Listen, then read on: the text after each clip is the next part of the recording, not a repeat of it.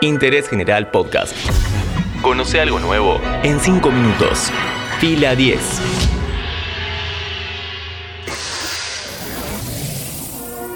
Bienvenidos y bienvenidas a un nuevo podcast original de interés general sobre cine y series. Por última vez en la historia han sonado las fanfarrias que anuncian la llegada de una producción de Fox. La mujer en la ventana, estrenada recientemente en Netflix, cuenta una historia delante de cámara y otra muy distinta por detrás. Mi nombre es Matías Daneri y hoy hablamos sobre los entretelones de esta realización y por supuesto lo mejor, que es poco, y lo peor, que es mucho, del producto final. Todo esto y más en 5 minutos. 911. Neighbor Jane, she's been stabbed. Detective Little, NYPD. Where's Jane? Mr. Russell believes that you made a mistake. You have never met my wife.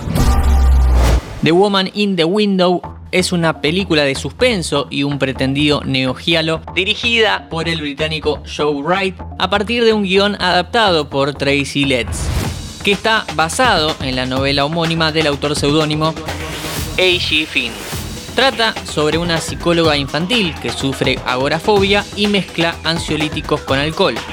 La mujer cree ser testigo de un asesinato cometido en la casa de enfrente y nadie confía en su palabra. Vamos primero con la historia detrás de cámara. Cuando llega a manos de Fox, la novela no había sido publicada. Muy por el contrario, la presidenta de Fox hasta 2019, Elizabeth Gabler, había conseguido el manuscrito y lo compró. No era la primera vez que Gabler compraba textos literarios y los llevaba a la pantalla grande. De hecho, es ella la mente detrás de los éxitos El Diablo viste a la moda o Una historia extraordinaria. Pero alguien más estaba detrás de los derechos, el productor de Broadway, Scott Rudin. Entonces Gabler lo invita a coproducir la película. Rudin acepta, no sin antes invitar al negocio al actor Tracy Letts para adaptar la novela. Con todo el grupo armado, la película tenía que salir para octubre de 2019, pero, como casi siempre, se la testió con el público y la cosa no fue bien. Entonces deciden hacer retomas y posponer el estreno. Hasta acá todo normal en los parámetros de las producciones de estos tiempos, pero ahora viene el lío. I'm Jane Russell. I'm not crazy. I know what I saw. They're all hiding something. Como durante la producción Disney había comprado Fox, se contrata a Tony Gilroy para que meta mano en las escenas que se iban a refilmar. Por esto, el estreno se atrasa hasta 2020. Con la nueva fecha y por un tema de agenda, renuncian los músicos Trent Reznor y Atticus Ross y entra en su lugar Danny Elfman para hacer la banda de sonido. Spoiler. Reznor y Ross terminarían ganando el Oscar por la banda de sonido de Soul.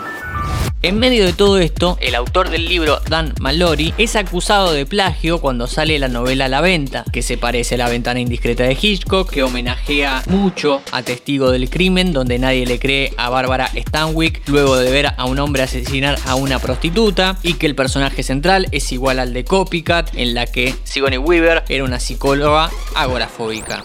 A pesar de todo, el director Joe Wright se mantuvo en el puesto y le hizo caso a la visión del público de prueba. Si había aspectos confusos, había que simplificarlos. Se le fue la mano en la virtud de escuchar. La mayor virtud de la mujer en la ventana es la puesta en escena. Planos bien amplios en una locación que parece agobiar a la protagonista. Ella no puede salir de su casa por su fobia, pero al mismo tiempo no puede tener el control de lo que pasa en ella. Sin embargo, la película es más falla que acierto. Un gran elenco donde se luce Amy Adams y todo el resto sobra. Un guion que nunca pone en juego la enfermedad de la protagonista, a tal punto que da lo mismo si es agorafóbica o contacto estrecho de COVID. Muy por el contrario de hablar sobre salud mental, se le da más lugar a la discriminación que a la superación de un problema. Para cerrar, un inquilino que cuenta en 30 segundos toda la trama que no vimos. Un asesino cuya motivación es la búsqueda de un oficio. Algo tan absurdo como un intento de ahogamiento con la lluvia acumulada en una terraza. Y por si algo malo faltaba, una elipsis temporal para mostrar que la protagonista ya está curada. Es evidente que la mano que se le metió a la película en las retomas no ayudaron a que funcione mejor. Te invito a que la veas y saques tus propias conclusiones. Sobre la mujer en la ventana hablamos hoy en Interés General. Interés General Podcast. Encontrarnos en Spotify, en Instagram y en interésgeneral.com.ar.